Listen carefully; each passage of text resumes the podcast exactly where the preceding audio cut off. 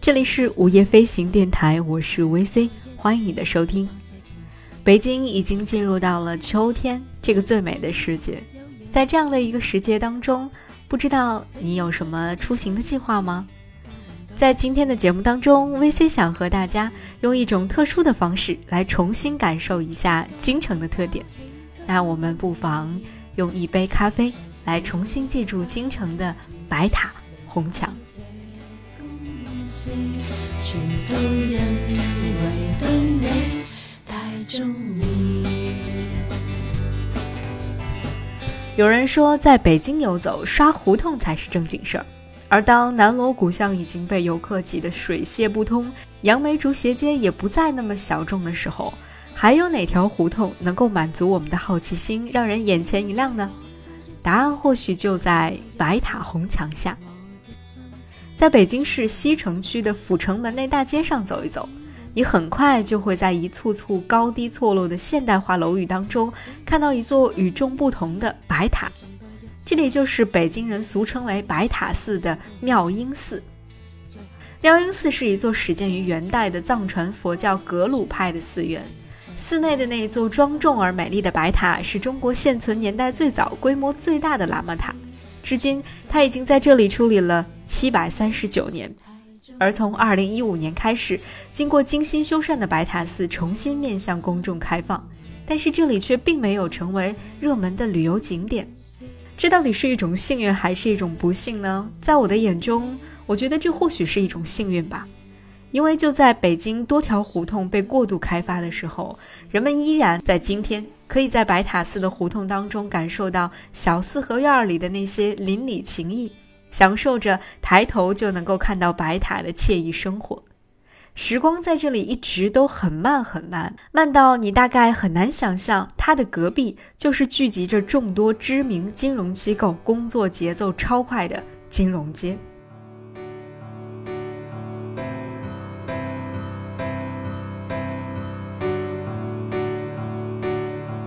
在二零一五年的时候，有一群设计师发现了这个奇特的胡同街区，并且在这里开始了一个名叫做“白塔寺再生计划”的有趣的尝试。这个再生计划以白塔寺的历史胡同街区作为背景，结合公众参与、建筑以及基础设计升级改造等多种多样的形式，用一种非常温和但很有趣的发展方式，将设计思维和文创理念融入到了整个城市的更新计划当中，从而实现了古老与现代的有机融合，让老街区在保有原有韵味的同时，能够焕发出新的生机。而从二零一五年到今天，每一年的北京国际设计周上，还都会出现北京白塔寺再生计划的身影。你会在这里看到一些陈旧的四合院，在建筑师们的手中变得更加的舒适宜居；一些公共设施变得更加具有设计感和人性化；以往的脏乱差的菜市场重新进行改建，同时还有许多非常特别的展览、讲座相继在白塔寺附近举行。可以说，这里正在渐渐地成为将年轻人的理想主义和老北京的现实生活完美结合在一起的理想街区的样子。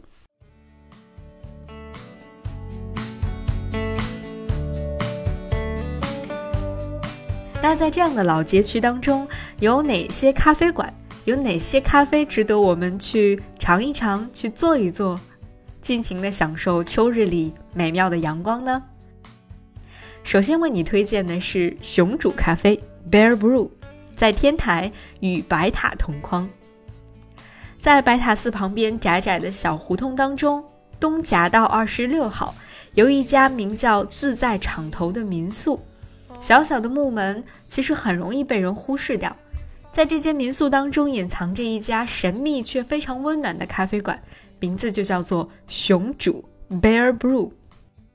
这家咖啡馆的主人是两个身材有一些魁梧的男生，可谓是人如其名吧。两个人都有着小熊一样的强壮身体和温暖的笑容。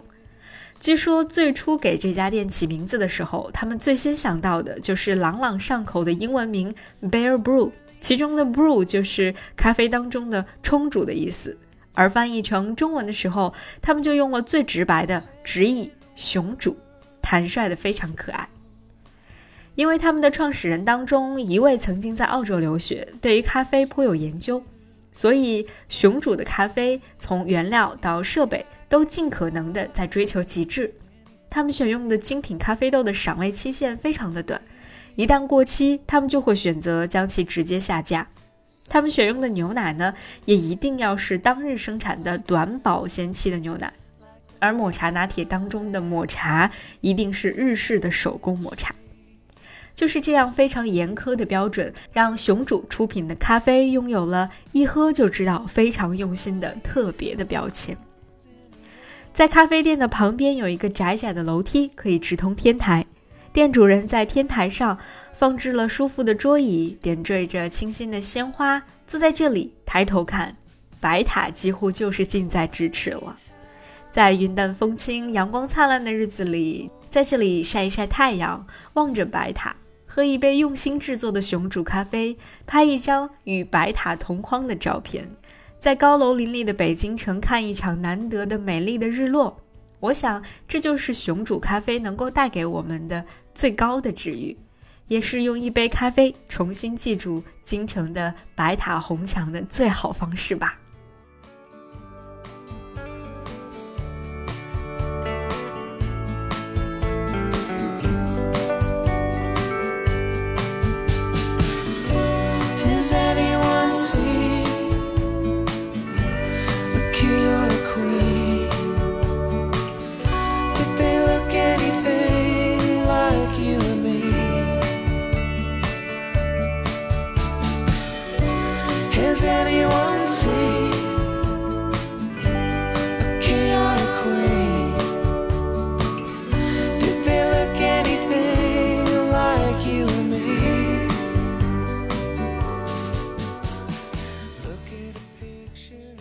离熊煮咖啡不远处有另外一家咖啡馆，叫做莲咖啡。在这里，他们把白塔镶进了咖啡馆。在白塔寺的正门旁边有一个小小的玻璃门，上面写着“莲咖啡”三个字。但是仔细的在一楼寻找，你很难发现莲咖啡到底在什么地方。你真正想要见到这家咖啡店的样子，需要走进白塔之光的青年旅社。循着叮叮当当杯子碰撞的声音，以及闻到的咖啡香气，你走到三楼就会见到连咖啡了。刚走进咖啡馆的时候，你或许不会觉得这里有什么特别的，但是你只需要四处走一走、看一看，就会发现这里的绝妙之处。这是一间三面都有大大的玻璃窗的咖啡店，而它的窗外就是白塔了。这些玻璃窗就像是画框一样，从不同的角度捕捉到了白塔的不同面，而每一个走进咖啡馆的人看到的白塔，也都会因为它所处的位置、它的身高、搭配的前景各不相同。这家店的主人给这里起名叫做“莲”，一是因为个人对于莲花有特别的喜好，二是因为窗外的这座白塔的底座就是由二十九片莲花组成的。西方文化当中的咖啡和东方文化当中的莲，就这样在这样一家小小的咖啡店里面，非常自然的交融在了一起。店内的装饰也颇具心思，大到手工制作的榆木桌子，小到刻有莲花纹饰的杯子，墙上的涂鸦以及绿植的摆放，都会让人觉得身心愉悦。而在咖啡馆最里面的一块空间，还时常会举办一些文艺活动，比如说读书分享会啦、抄经啊、工笔画、水彩画等等。来这里参加活动的人，有年近六旬的老人，也有不到十岁的小朋友，还有一些追求生活品质、不断的寻求更多自我表达空间的年轻人们。他们就在这间玻璃房里面，闻着咖啡的香气，沐浴着阳光和白塔之光。面带微笑的在做着自己喜欢做的事情，即便你没有参与其中，即便你只是看着这样的场景，都会感到充满了幸福和满足。或许是因为紧邻白塔的缘故，时光在这片街区似乎走得更慢、更从容，也更惬意了。这里的人们不会匆匆赶路，这里的房子都还是原来的样子。只不过现在这里的空气当中多了一丝咖啡的香气，这里的居民里多了一些年轻的面孔，在这片古老的街区，它正在用一种年轻的、全新的方式在延续它原有的韵味。那么，作为游荡者的我们，不妨选一个阳光灿烂的午后，用一杯咖啡，用一个虚度的下午时光，重新的记住京城里的白塔红墙吧。这里是午夜飞行电台，我是维 C，希望你可以度过一个温暖而又美好的秋天。而关于秋天京城里的更多好去处，VC 将会在接下来的节目当中和大家更多的来分享。希望你能够持续的关注和收听。好了，那今天的节目就是这样，感谢你的收听，我们下期节目再见吧。